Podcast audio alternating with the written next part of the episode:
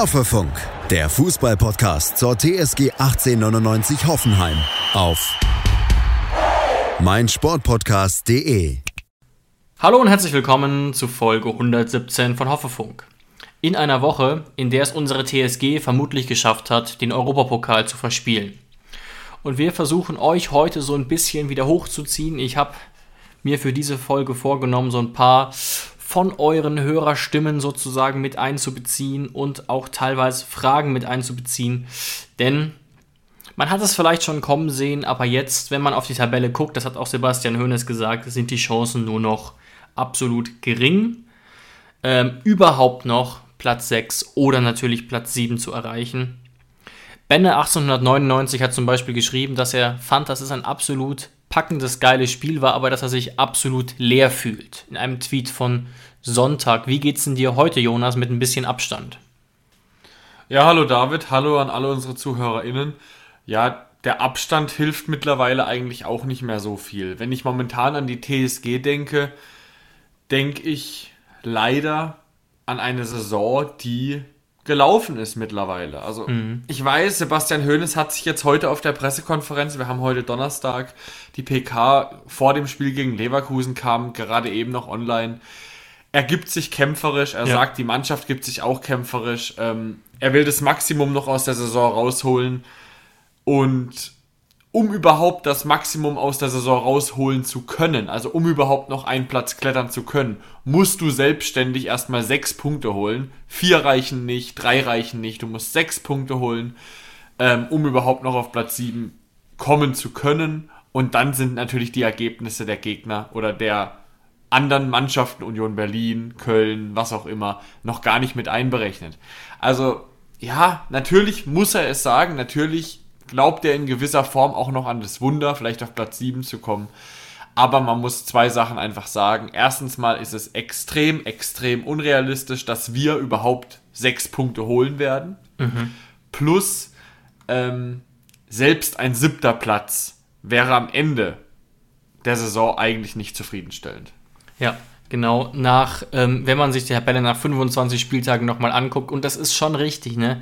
Wenn man sechs Punkte holen würde, hätte man noch realistische Chancen. Aber das muss ja erstmal passieren gegen Leverkusen und Gladbach. Und das ist jetzt eben spannend. Tatsächlich, Sebastian Hoeneß zeigt sich kämpferisch und sagt, wir haben jetzt die verdammte Pflicht, alles dafür zu tun. Ähm, ja, die Frage ist, ist das jetzt so ein bisschen eine Durchhalteparole, um die Saison noch irgendwie gut oder ordentlich zu Ende zu bringen? Man krebst ja immer noch bei 46 Punkten rum. Mhm. Ähm, Jetzt wirklich Woche um Woche ohne Sieg. Das Einzige, was einen natürlich vielleicht ein bisschen besser stimmt, und da war ich auch ganz ja, froh, dass die Stimmung doch nicht so ganz im Keller ist. Vielleicht auch, ich habe es ja ehrlich gesagt auch so ein bisschen kommen sehen. Also keiner ist jetzt überrascht, dass es jetzt ähm, ja, der, die Trendumkehr nicht geschafft werden kann. Aber wenn ich zum Beispiel auch hier gucke, was Nico auf Twitter geschrieben hat, und ja, da, im ersten Moment stimme ich ihm da auch zu, trotz der Niederlage. Diese Moral und dieser unbedingte Wille, den wir heute gesehen haben, ist das, was mir in den letzten Wochen gefehlt hat.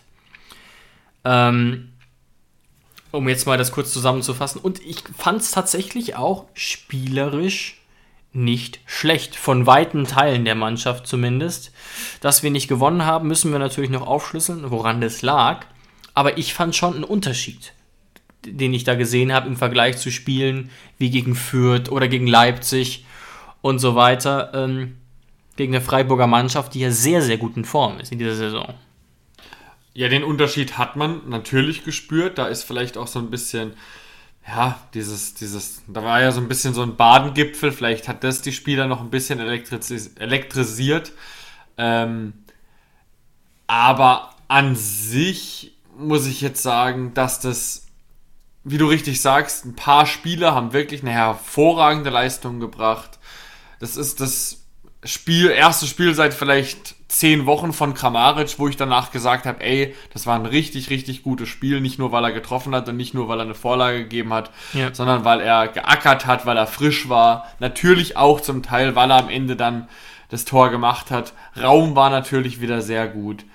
Ähm, aber ja, am Ende musst du dir natürlich auch wieder die Frage gefallen lassen, Ähm, du hast vier Gegentore im eigenen Stadion geschluckt. Und ähm, auch wenn Freiburg gerade auf dem vierten Platz ist, ist das trotzdem keine Mannschaft wie Leverkusen. Also das ist am Ende vom Tag einfach die Wahrheit. Ja, auch gerade wenn man einfach äh, äh ganz nüchtern die, Ob äh, die Offensivabteilung der Freiburger analysiert und auch sieht, dass die nach 31 Spieltagen trotz einer super Saison in Anführungszeichen nur 52 Tore hatten.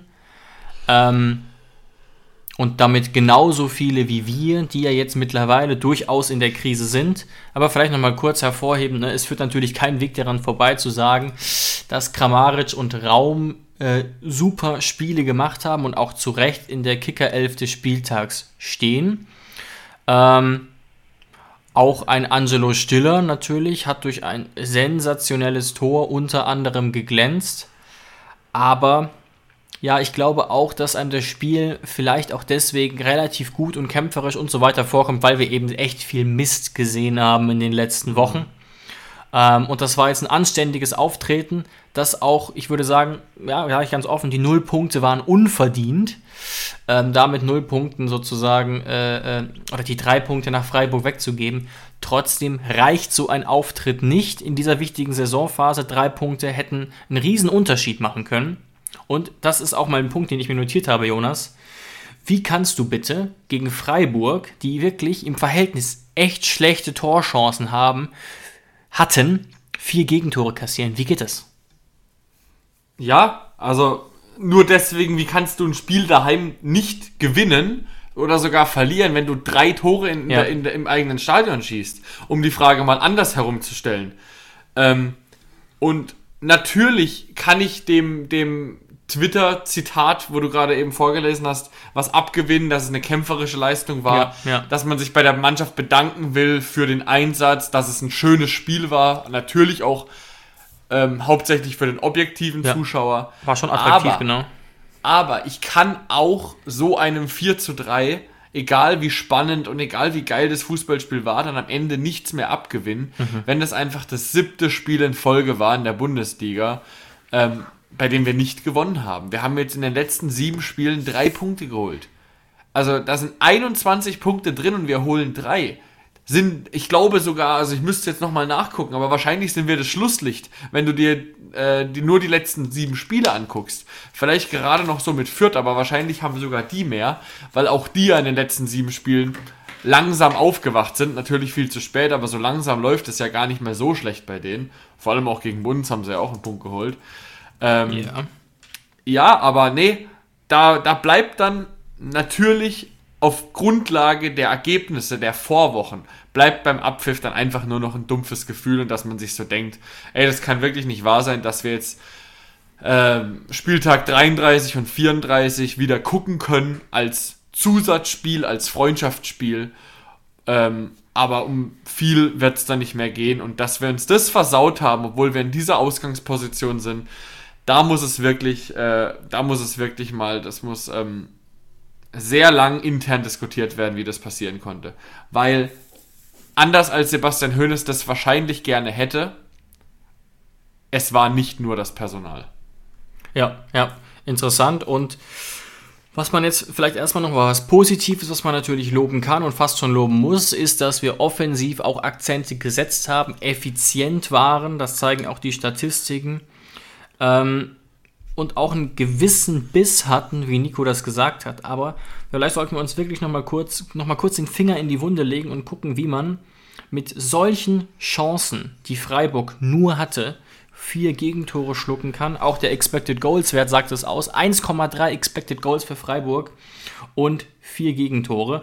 Und da fragen wir uns jetzt, es ist, glaube ich, klar, in welche Richtung es geht. War das Pech oder war das Blödheit oder woran lag's?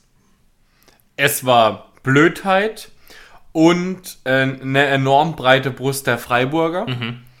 Ähm, aber natürlich konnte diese breite Brust nur herausgeholt werden, weil wir extrem blöd waren. Das muss man natürlich auch sagen. Also wenn ich mir überlege, dass ähm, bei einer Standardmannschaft, die einen Günther im Team hat, die einen Grifo im Team hat, da wird ein Freistoß von der linken Seite geschlagen, der so einen spitzen Winkel hat, dass der eigentlich kaum direkt aufs Tor gehen kann der, also es gibt eigentlich nur zwei Möglichkeiten. der Ball kommt auf den zweiten Pfosten oder der Ball kommt auf den ersten Pfosten und wird dann so verlängert. Und diese zwei Möglichkeiten gibt es und Höhler steht schon am zweiten Pfosten und du stellst da einen Rudi hin und denkst, wird schon passen. Mhm. Also bitte, bei aller Liebe. Also das ist zum ersten Mal Blödheit.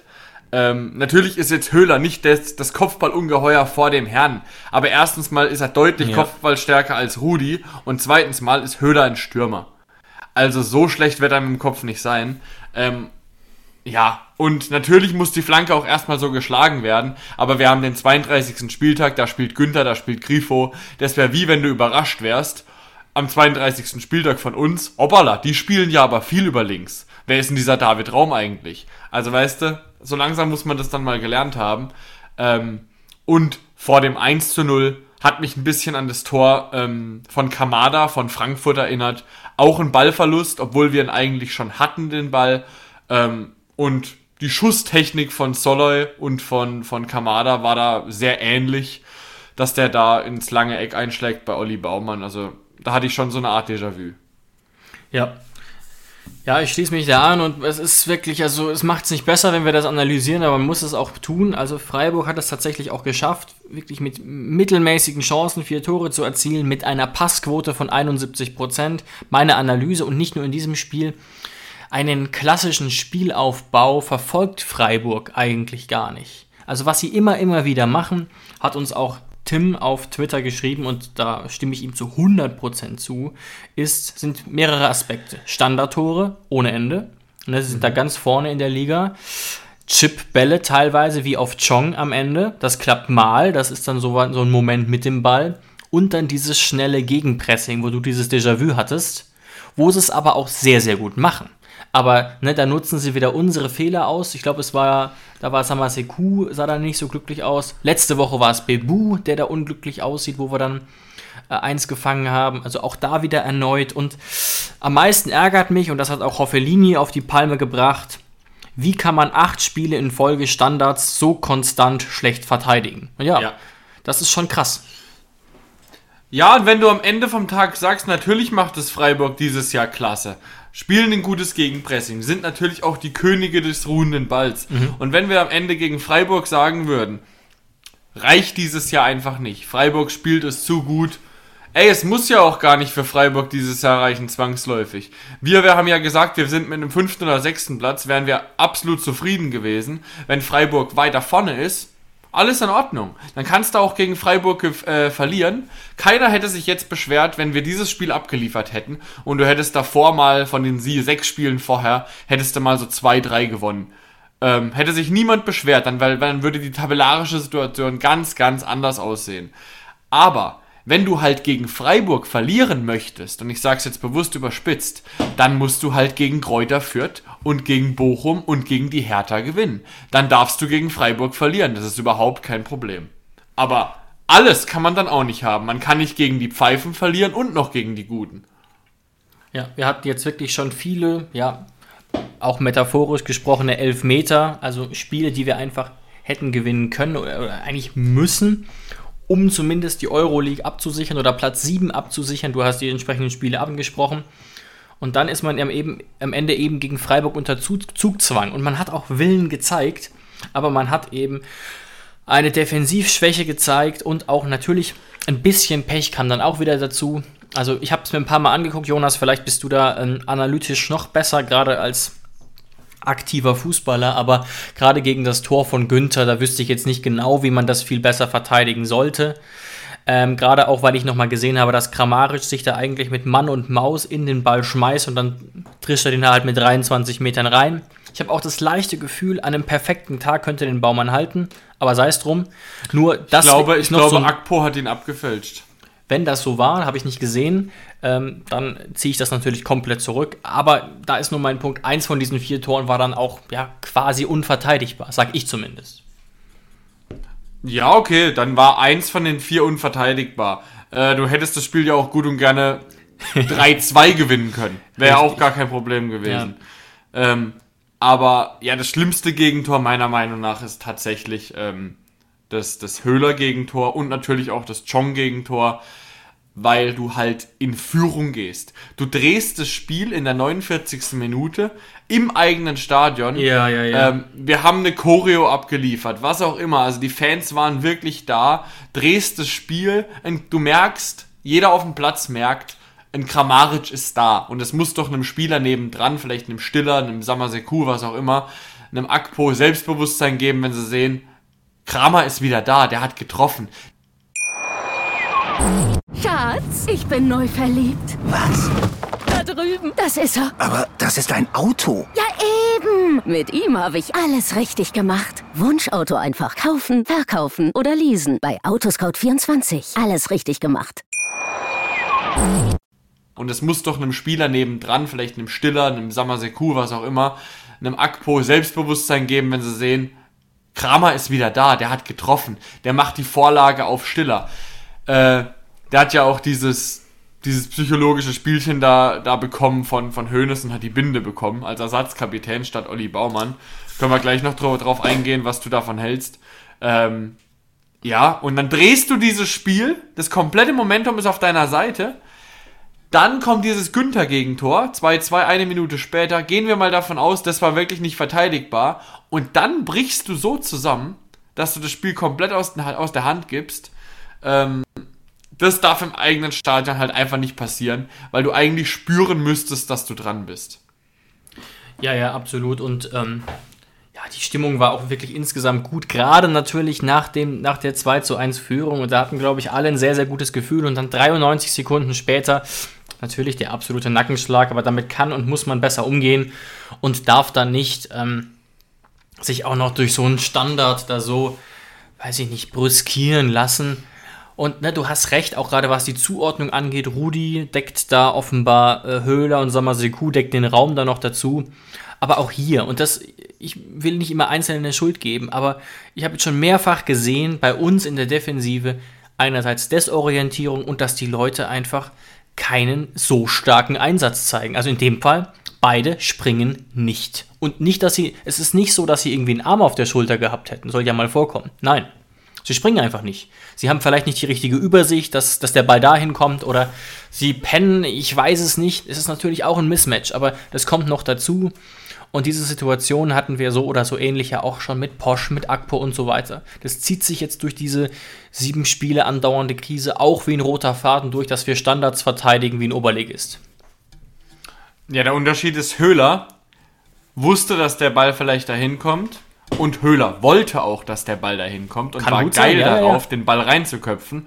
Und ich hatte das Gefühl, Rudi stand da. Gar nicht das gegen ihn. Wir wissen, dass Rudi kein Defensivspieler ist, der Kopfballduelle gewinnt und so weiter. Der da, ähm, ja, das ist einfach kein Kopfballspieler, also völlig klar. Ähm, aber man hat einfach, finde ich, an der Körperhaltung gemerkt, dass Rudi einfach nur gehofft hat, dass der Ball nicht zu ihm kommt. Ja. ja.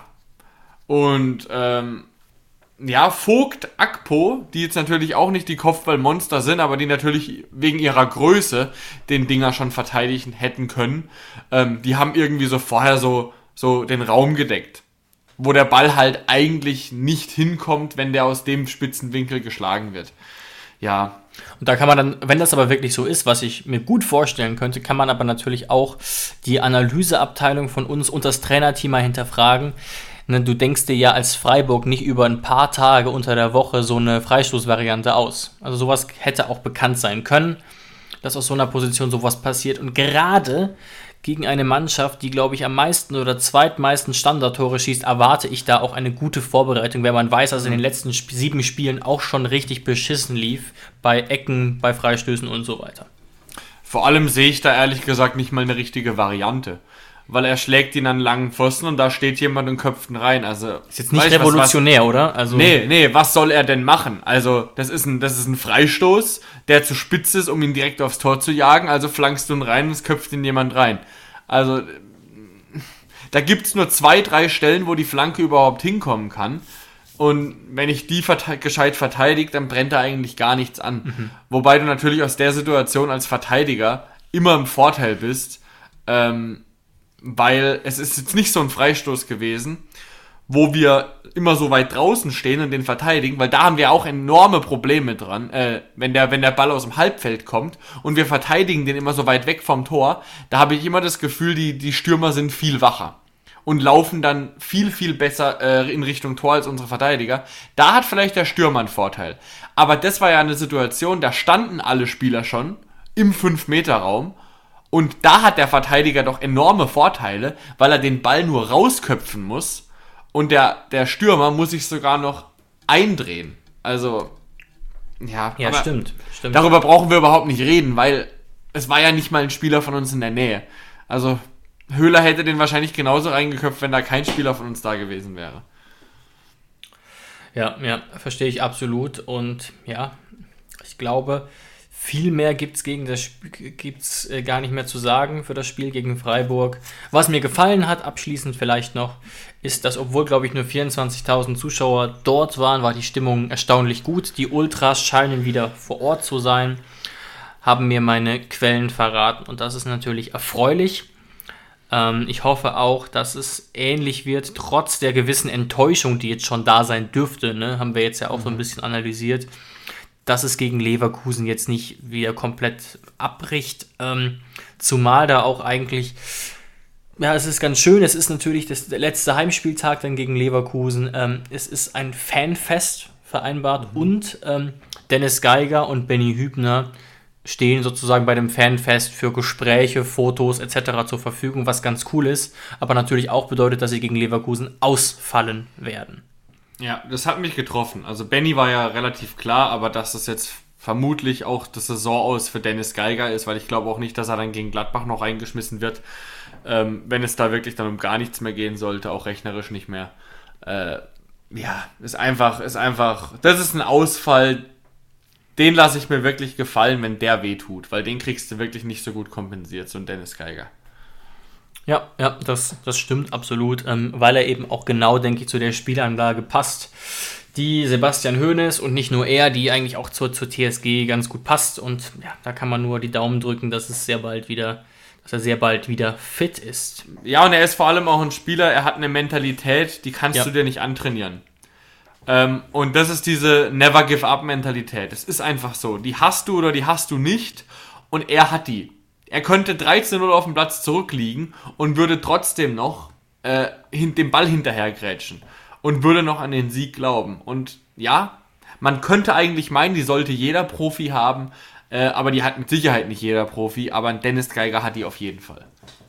Genau, der hat die auch unterbewusst, wie gesagt, der muss da gar nicht drüber nachdenken, sich jetzt irgendwie zusammenzureißen, sich irgendwie zu pushen, das denke ich auch. Und ja, dann gucken wir doch mal jetzt noch kurz auf das Spiel am Wochenende. Wie gesagt, natürlich attraktiv, weil da zwei Mannschaften gegeneinander spielen, wo man auf jeden Fall einiges erwarten kann. Ne? Unsere TSG, die jetzt wieder das Tor trifft gegen Bayern 04 Leverkusen, die wirklich eine gute Saison spielen, die die Champions League sicher haben, eine wirklich auch gute Rückrunde spielen und gut in Form sind. Ganz im Gegenteil zu uns. Eine Sache trage ich vielleicht noch nach, Jonas. Wir sind tatsächlich das formschwächste Team der Liga. Allerdings zusammen mit, lass mich nicht lügen, Frankfurt und Bielefeld. Hoffenheim, Frankfurt und Bielefeld haben allesamt aus den letzten fünf Spielen zwei Punkte geholt. Das ist natürlich mies. Während Bayern 04 Leverkusen zehn Punkte holen konnte, was natürlich absolut solide ist und damit ähm, kann das Team zufrieden sein. Da läuft äh, alles nach Maß. Und ja, jetzt treffen wir auf Leverkusen, die eine gute Bilanz gegen uns haben. Ähm, leider von, lass mich kurz gucken, von 28 Spielen 15 gewonnen, wir allerdings nur 7. Und da kommt noch was Erstaunliches dazu, Jonas, was mich überrascht hat. Leverkusen ist das zweitstärkste Team auswärts, aber ist zu Hause relativ schwach nur Platz 7 in der, Auswärts äh, in der Heimtabelle.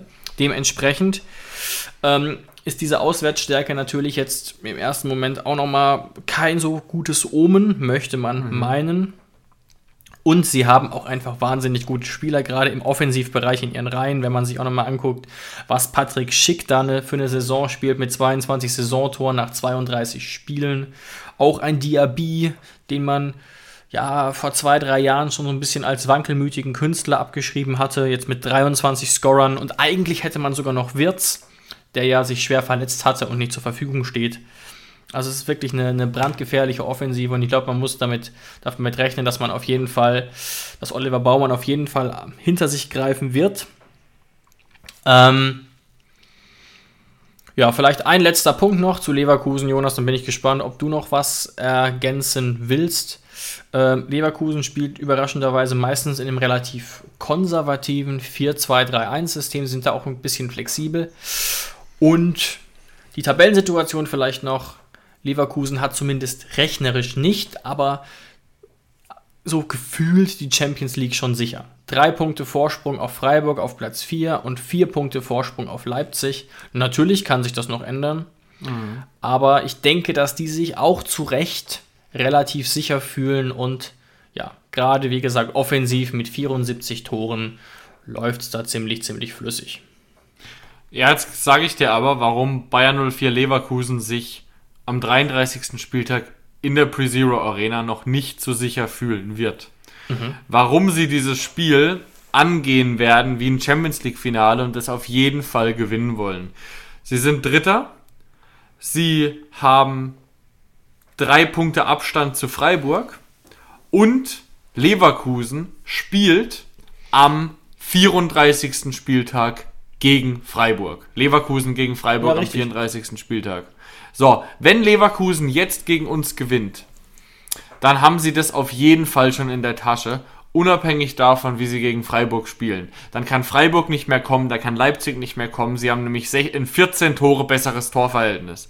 Das heißt, bei einem Sieg, sobald Leverkusen 61 Punkte hat, haben sie nicht nur den dritten Platz, äh, haben sie nicht nur, doch, haben sie nicht nur den vierten Platz sicher, sondern auch schon den dritten Platz. Mhm. Und Deswegen wird dieses Spiel angegangen, als wäre es das Saisonfinale, als wäre es schon der 34. Spieltag.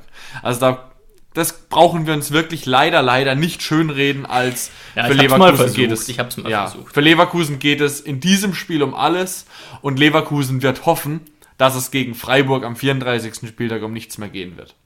Ja, also ich, ich, ich stimme dir eigentlich zu. Ich habe nur versucht, ein bisschen positivere Töne anzuschlagen. Und natürlich theoretisch könnte man allerdings auch so denken, wenn man jetzt gegen uns, also aus Leverkusener Sicht, kein gutes Spiel macht und vielleicht sogar verliert, hätte man gegen Freiburg immer noch die Chance im direkten Duell ähm, mit einem Remis sogar oder einem Sieg ganz sicher in die Champions League zu kommen. Aber klar, natürlich will man das jetzt schon einen Spieltag vorher fix machen gerade als auswärtsstarkes Team, das ähm, sich ziemlich gut in Form befindet und wie gesagt, ähm, jetzt nicht wirklich einzubrechen droht und auch personell keine großen Sorgen hat. Die haben wirklich einen breiten, einen starken Kader. Da sind zwei, eigentlich sollte man meinen, wichtige äh, Rechtsverteidiger mit, na, lass mich nicht lügen, Frimpong und, puh, jetzt komme ich auf den zweiten gerade gar nicht mehr. Ähm, ausgefallen. Bellara, ah, Genau, Fosu Mensa natürlich. Also mhm. die beiden Rechtsverteidiger sind ausgefallen. Das kann man jetzt, das kann die Mannschaft mit Kosunu dann doch kompensieren. Ähm, Wirtz fällt auch noch aus, ebenso wie Bellarabi, aber der Kader ist einfach sehr, sehr stark und die Offensive wird es da mit Sicherheit richten. Das ist zumindest der Plan und ja, und da sieht es bei uns eben auf der anderen Seite wieder nicht so gut aus. Ich kann es eigentlich ganz kurz zusammenfassen, Jonas. Ja, gerne, es, ja. Es tut sich eigentlich nichts quasi alle, die ausfallen, was wirklich viele waren, bleiben verletzt oder angeschlagen. Nur Posch kehrt nach seiner Gelbsperre zurück, was schon mal eine wichtige Alternative ist. Auch wenn Stefan leider nicht besonders stark in Form war. Und hinter, hinter Flo steht ja jetzt vielleicht ein kleineres Fragezeichen als noch gegen Freiburg. Genau, aber Hönes hat sinngemäß gesagt, dass es nur eine sehr kleine Chance gibt, dass Grilic zurückkehrt. Und es wird sogar noch blöder. Bebu ist leicht angeschlagen, wird aber wohl kein Problem werden, ähm, dass er aussetzen musste. Aber wir sehen, da tut sich jetzt nicht so viel. Aber ein bisschen hilft es auf jeden Fall schon. Ne? Gerade eben, dass Stefan Posch zurückkehrt, denn wir mussten ja auf die Viererkette umstellen. Aber mhm. wenn du mich jetzt ganz kurz fragen würdest, war das das Problem gegen Freiburg, würde ich tatsächlich sagen, nein. Mm. Gefühlt, gefühlt nein. Aber vielleicht äh, bist du anderer Meinung. Ja, das ist ja jetzt wieder die Grundsatzdiskussion, auf die Sebastian Hoeneß ja in jeder PK momentan äh, da, da will er ja drauf hinaus.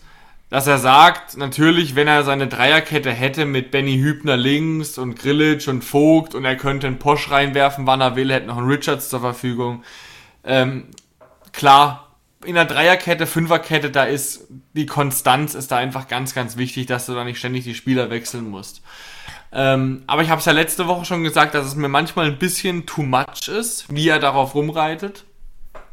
Ähm, und es hat er ja auch diese Woche wieder gemacht. Er wurde ja tatsächlich gefragt, ähm, warum die letzten Spiele so schlecht waren. Und dann kam er tatsächlich, also so richtig vorbereitet. Die Statistik mag ja auch stimmen, aber da will ich nur mal von dir vielleicht so eine, so eine Einschätzung davon, wie du denn das Mindset von ihm einschätzt, wie er das, wie er das verkauft. Er hat ja gesagt, ähm, er kennt eine Statistik, Freiburg hat von, hat 13 Spieler gegen uns eingesetzt, die schon über 25 Spiele gemacht haben. Und wir nur drei. Da will er natürlich darüber, darauf hinaus, dass die Schlüsselspieler von Freiburg nie verletzt sind und unsere halt schon. Bei uns hat er dann gesagt, dass es die schwierige Situation gibt, dass bei uns sehr oft die Schlüsselspieler fehlen. Jetzt ist natürlich die Frage, und das wird er natürlich nicht beantworten, was sind bei uns die absoluten Schlüsselspieler, die Sebastian Hoeneß als Schlüsselspieler sieht? Weil bis auf den Flo Grillitsch fällt mir jetzt eigentlich niemand ein, der jetzt langfristig wirklich wirklich gefehlt hat in dieser Saison, oder? Na gut, er zählt sicherlich auch noch, um jetzt mal nur Beispiele zu nennen, auch noch Hübner und Geiger dazu. Ja, aber also kannst du Hübner dazu zählen, wenn der drei Spiele wieder zurück war, natürlich gut gespielt hat und dann wieder mit Rücken weg war? Sorry, also da, da, da zähle ich Hübner nicht dazu. Also sagen wir mal so, ich kann Höhner schon in gewisser Weise verstehen. Es ist aber kommunikativ. Ich kann ihn auch in Teilen verstehen. Es ja. ist aber kommunikativ nicht so clever, da dann auch noch so vorbereitet mit Statistiken zu kommen, weißt du, direkt mit so einer Rechtfertigungshaltung, weil solange ihn niemand dafür hart kritisiert, muss er sich auch nicht hart dafür rechtfertigen. Normalerweise sollte man von den Journalisten erwarten, weil er es ja vor allem bei jeder PK sagt, naja, es fallen acht aus. Ne, dann ist es bekannt und dann braucht das eigentlich nicht mehrfach zu kommentieren, außer natürlich, er wird explizit danach gefragt und das finde ich auch ein bisschen unglücklich, aber ich wiederhole mich, in diesem einen Fall gegen Freiburg war es natürlich jetzt defensiv schon extrem. Das stimmt, das stimmt, ja. Aber gegen nicht, Freiburg nicht generell, nicht generell. Ja, also gegen Freiburg hast du recht, da mussten wir dann, wie gesagt, sogar auf Viererkette gehen, mit einem Akpo, mit einem Vogt. Das ist bestimmt nicht eine, eine Doppelinnenverteidigung, die er sich da gewünscht hätte zusammen. Ähm, ja, aber es ist so eine richtige Abwehrhaltung, die er einnimmt, obwohl er ja. eigentlich, wie du richtig sagst, gar nicht so wirklich kritisiert wird. Ähm, und man guckt sich halt wirklich den Kader an und man denkt sich, ja, natürlich kannst du jetzt momentan nicht mega krass auswechseln. Du musst dann am Ende halt mal einen Adam Snuhu einwechseln, der sogar fast das 4 zu 4 gegen Freiburg noch geschossen hätte. Ja. Ähm, aber jetzt deswegen sieben un nicht gewonnene Spiele komplett darauf zu schieben, obwohl du davor so eine gute Position hattest seit Platz 25. Also das, das kommt mir irgendwie das ein bisschen stimmt. spanisch vor. Das kommt mir ein bisschen spanisch vor, dass du es nicht mal schaffst. Also, wenn er jetzt sagen würde, natürlich konnten wir, wir haben ja vor dem 25. Spieltag hatten wir ja diese riesige lange Serie mit, ich glaube, fünf, sechs Spielen, die wir in Folge gewonnen haben. Und Dementsprechend kam es auch zustande, dass wir so eine gute Ausgangssituation hatten, mit so einem riesigen Abstand auf Union Berlin auf Köln. Wenn er dann natürlich sagen würde, ja, natürlich konnten wir diese Serie nicht halten, weil dann ein David Raum gesperrt war, weil dann ein Flo Grillitsch weggebrochen ist, weil da ein Hübner dabei war, der dann auch wieder weg war, weil da mal ein Vogt nicht dabei war, weil wir jetzt nicht einen Geiger haben, zeitweise. Und er sagt, deswegen konnten wir eben diese Siegesserie nicht hochhalten und es hat sich dann eingependelt zu einer normalen Saison. Keine Frage.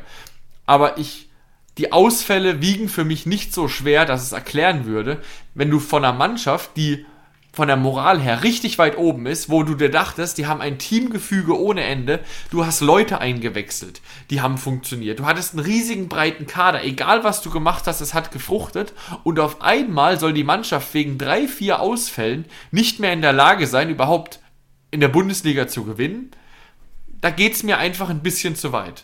Und nur das ist das Einzige, mhm. was ich sagen will. Mhm. Damit will ich gar nicht sagen, dass die Ausfälle nicht schwer wiegen, sondern es geht mir ein bisschen zu weit. Ich würde einfach sehr gerne von Sebastian Hoeneß auch mal hören, was er intern auch sagen wird. Das und das und das läuft scheiße und es sind nicht nur die Ausfälle. Ja. Ja. Das ähm, verstehe ich absolut. Und mh, vielleicht ein Punkt, also natürlich kann das diese große Krise niemals erklären. Wir hätten in den letzten sieben, acht Spielen, dass wir da nur drei Punkte geholt haben, ist eine Katastrophe. Wir hätten eigentlich ja auch nur gegen Fürth und sagen wir mal gegen Bochum gewinnen müssen und schon wären wir auf Platz sieben wieder.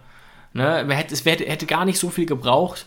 Eine Sache Genau. ist natürlich schon auffällig und verständlich. Ne? Wir haben jetzt, ich habe es mir extra rausgesucht, in den letzten fünf Spielen elf Gegentore bekommen und defensiv. Ich denke schon, dass es da eine Korrelation gibt, weil eben fast alle Spieler, die ausgefallen sind, waren Defensivspieler. Dass es jetzt aber offensiv auch nicht lief, kann nicht nur damit zu tun haben und diese große Krise auch nicht. Also das kann eine von mehreren Teilerklärungen sein. Aber dass wir wirklich in den letzten sieben, acht Spielen quasi gar nicht mehr punkten, darauf darf man es ähm, wirklich nicht schieben.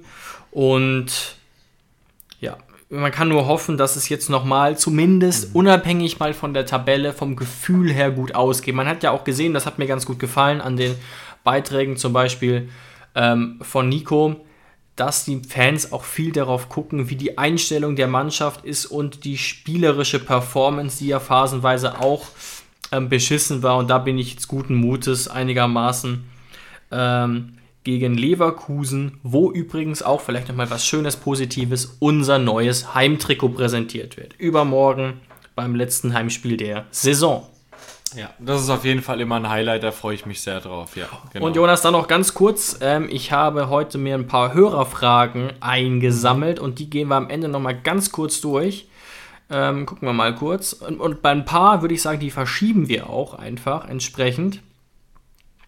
Was natürlich wichtig ist. Ne? Das wurden wir einmal, glaube ich, von Severin gefragt und das bezieht sich natürlich auch auf ein Banner, was in der Kurve war. Auf diesem Banner stand jahrelange Kraft für den Verein, Vertrag mit Biko verlängern. Versuch's gleich, ich weiß, dass du äh, ein großer Fan auch von Biko bist, aber versuch's wirklich kurz zu fassen in 30, 40 Sekunden. Es gibt ja den emotionalen Aspekt und den rationalen Aspekt. Und ich glaube, emotional würde, würde jeder TSG-Fan sagen, wir müssen mit Biko verlängern. Aber aus rationaler Sicht, Jonas, sollten wir mit Biko verlängern. Was denkst du? Deine, dein Kurzstatement. Ist er, ist, läuft der Vertrag jetzt im Sommer aus? Ja. Okay. Wir sollten mit Biko verlängern, weil es nicht nur ein emotionales Zeichen für die Fans wäre, sondern weil Biko hundertprozentig jemand ist und auch noch die nächsten Jahre sein wird, der diese Dennis Geiger Mentalität, die ich eben beschrieben habe, auch hat. Er wird sich sein ganzes Leben lang und selbst wenn er nicht mehr laufen kann, wird er sich in jeden Ball mit seiner kompletten Seele reinschmeißen.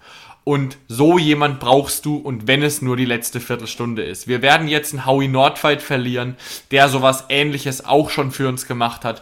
Und auch dafür ist ein Biko perfekt dafür. Unabhängig davon, dass ich auch glaube, dass ein Biko äh, ein sehr, sehr großes Standing im Verein hat und immer seinen Mund aufmachen darf in der Kabine, unabhängig davon, ob er von Anfang an spielt oder nicht. Absolut. Äh, verstehe ich auch. Man muss natürlich einen Punkt noch berücksichtigen. Ne? Also ein Biko, und das sollte, glaube ich, auch klar sein, kann aufgrund seiner aktuellen Verletzungssituation aber natürlich auch nicht besonders viel verlangen. Ne? Wenn ein Biko jetzt weiterhin sein Gehalt von, sagen wir mal, ich, ich schätze, 2 Millionen verlangt, kann der Verein das aus nachvollziehbaren Gründen eigentlich nicht machen. Aber ich stimme dir absolut zu, es wäre wünschenswert. Und natürlich kann der Verein eigentlich auch keinen Dreijahresvertrag mehr mit Biko abschließen. Aber ich hoffe auch sehr, dass man sich einigt. Es laufen aktuell Gespräche. Ganz kurz noch, zwei oder drei Fragen haben wir dazu bekommen. Bleibt Sebastian Hoeneß Trainer? Ja, zu 100 Prozent. Ja, da hat ja auch Alexander Rosen sich letzte Woche bereits geäußert, dass das auf jeden Fall der Fall sein wird. Und ich würde sagen, man muss jetzt noch mal zwei Spieltage abwarten, bevor man so ein faires Urteil fällt. Aber klar, wir haben es vorher gesagt und wir ändern unsere Meinung da auch nicht. Es bleibt enttäuschend, wenn wir nicht in die Top 7 kommen. Das auf jeden Fall. Und danach sieht es aktuell nicht aus. Dementsprechend. Aber nur wenn mal was enttäuschend läuft, heißt es ja nicht sofort, dass man den Trainer rausschmeißt. Gerade auch, weil wir mindestens drei Phasen hatten in der Saison, in der es sehr gut läuft. Aber rational beantwortet, Genau. ne? Jonas, du hast recht. Und auch Rosen sagt eindeutig, ähm, Sebastian Hoeneß bleibt. Und was natürlich auch ganz klar ist, nur weil wir jetzt hier in den letzten Wochen ein bisschen kritischer werden oder beziehungsweise weil ich auch Ja, Sebastian ja. Vereinzelt kritisiere für manche Aussagen, die er auf der PK macht, das heißt deswegen noch lange nicht, ähm, dass ich mich nicht freue, dass Sebastian Hoeneß unser Trainer ist, dass ich nicht möchte, dass Sebastian Hoeneß weiterhin unser Trainer ist. Ähm, das eine hat mit dem anderen gar nichts zu tun. Das ist meine grundsätzliche Haltung, dass ich sehr, sehr froh bin, dass wir Sebastian Hoeneß haben, weil ich ihn menschlich sehr, sehr schätze. Wir haben uns damals für den Weg entschieden, einen jungen Trainer aus der dritten Liga in die Bundesliga zu holen. Und wir wurden dafür belohnt, auch wenn es jetzt am Ende nicht für die Europa League gereicht hat. Sage ich jetzt einfach mal so final. Ähm, ja, aber das ist der Weg, den du gehst mit so einem jungen Trainer. Und du kannst ihn am Ende für alles kritisieren. Er ist in der Weiterentwicklung. Er ist quasi als Trainer ein 19-jähriger Spieler. Du kannst ihn als Trainer vergleichen mit einem Rüther. Der muss auch noch viel lernen. Und nur weil wir ihn kritisieren, heißt es nicht, dass wir nicht weiterhin wollen, dass er unser Trainer ist und dass wir sehr froh sind, dass er da ist. Ja, ganz genau. Und zwei Punkte noch vielleicht als Antwort auf die Frage von äh, Coach Cutler über mögliche Zu- oder Abgänge. Darüber reden wir wahrscheinlich im Juni in unserer großen Folge Das Transferkarussell 2022. Das machen wir ja jedes Jahr, wo wir so Genau. ein bisschen versuchen, den Kader zusammenzupuzzeln und auch ein bisschen rumspinnen, rumfantasieren, was wir so cool, aber auch realistisch fänden und auf welchen Positionen wir Bedarf sehen. Aber auch, welche Spiele man vielleicht verkaufen, verleihen sollte. Und last but not least an Ali. Ali fragt, wie erklärt ihr euch den Absturz? Das ist eigentlich eine Frage, die man vielleicht erst mit ein bisschen Abstand beantworten kann. Und in etwa zwei Wochen werden wir eine Folge machen, sehr wahrscheinlich die große Saisonanalyse. Und da wird das natürlich Thema sein, weil selbst wenn wir jetzt sechs Punkte holen, haben, sind wir trotzdem massiv abgestürzt. Ne? Also, Ja, da, ja. wir sind so oder so massiv abgestürzt. Das heißt, diese Frage, Ali, bleibt aktuell und die werden wir uns auf jeden Fall nach der Saison stellen müssen. Und ich verrate mal so viel. Das ist eine gute Frage und gute Fragen erkennt man daran, dass sie nicht so einfach zu beantworten sind. Also gedulde dich noch etwas, wir sind auch noch ein bisschen auf der Suche. Genau, wir sind wirklich auf der Suche, weil ich glaube auch Sebastian Hoeneß hat keine Antwort auf diese Frage ähm, und wird sich da erstmal auch zwei, drei Wochen nach der Saison Zeit nehmen müssen, um das aufzuarbeiten. Weil Fakt ist, wir haben die Saison jetzt in der Crunch-Time zwischen dem 26. und dem 32. Spieltag an die Wand gefahren. Da hatten wir genug Gegner, ähm, die schlagbar waren. Da hätten wir das Ding einfach schön entspannt, dingfest machen können, weil ich sage dir es ehrlich, auch wenn da jetzt kein Bayern und kein Dortmund und kein Leipzig dabei ist, aber am 32., 33., 34. Spieltag möchtest du nicht was festmachen müssen gegen Freiburg, Leverkusen und Gladbach.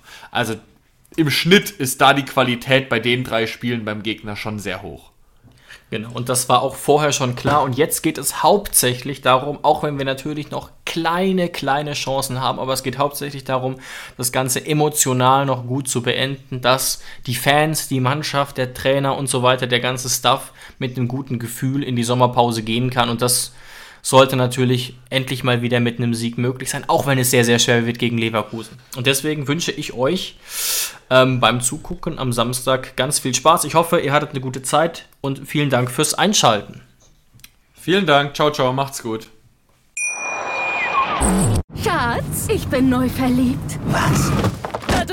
Das ist er. Aber das ist ein Auto. Ja, eben. Mit ihm habe ich alles richtig gemacht. Wunschauto einfach kaufen, verkaufen oder leasen. Bei Autoscout24. Alles richtig gemacht. Wie baut man eine harmonische Beziehung zu seinem Hund auf? Puh, gar nicht so leicht. Und deshalb frage ich nach, wie es anderen Hundeeltern gelingt, beziehungsweise wie die daran arbeiten. Bei Iswas Dog reden wir dann drüber. Alle 14 Tage neu mit mir, Malte Asmus und unserer Expertin für eine harmonische Mensch-Hund-Beziehung, Melanie Lippisch. Ist was, Dog? Mit Malte Asmus. Überall, wo es Podcasts gibt.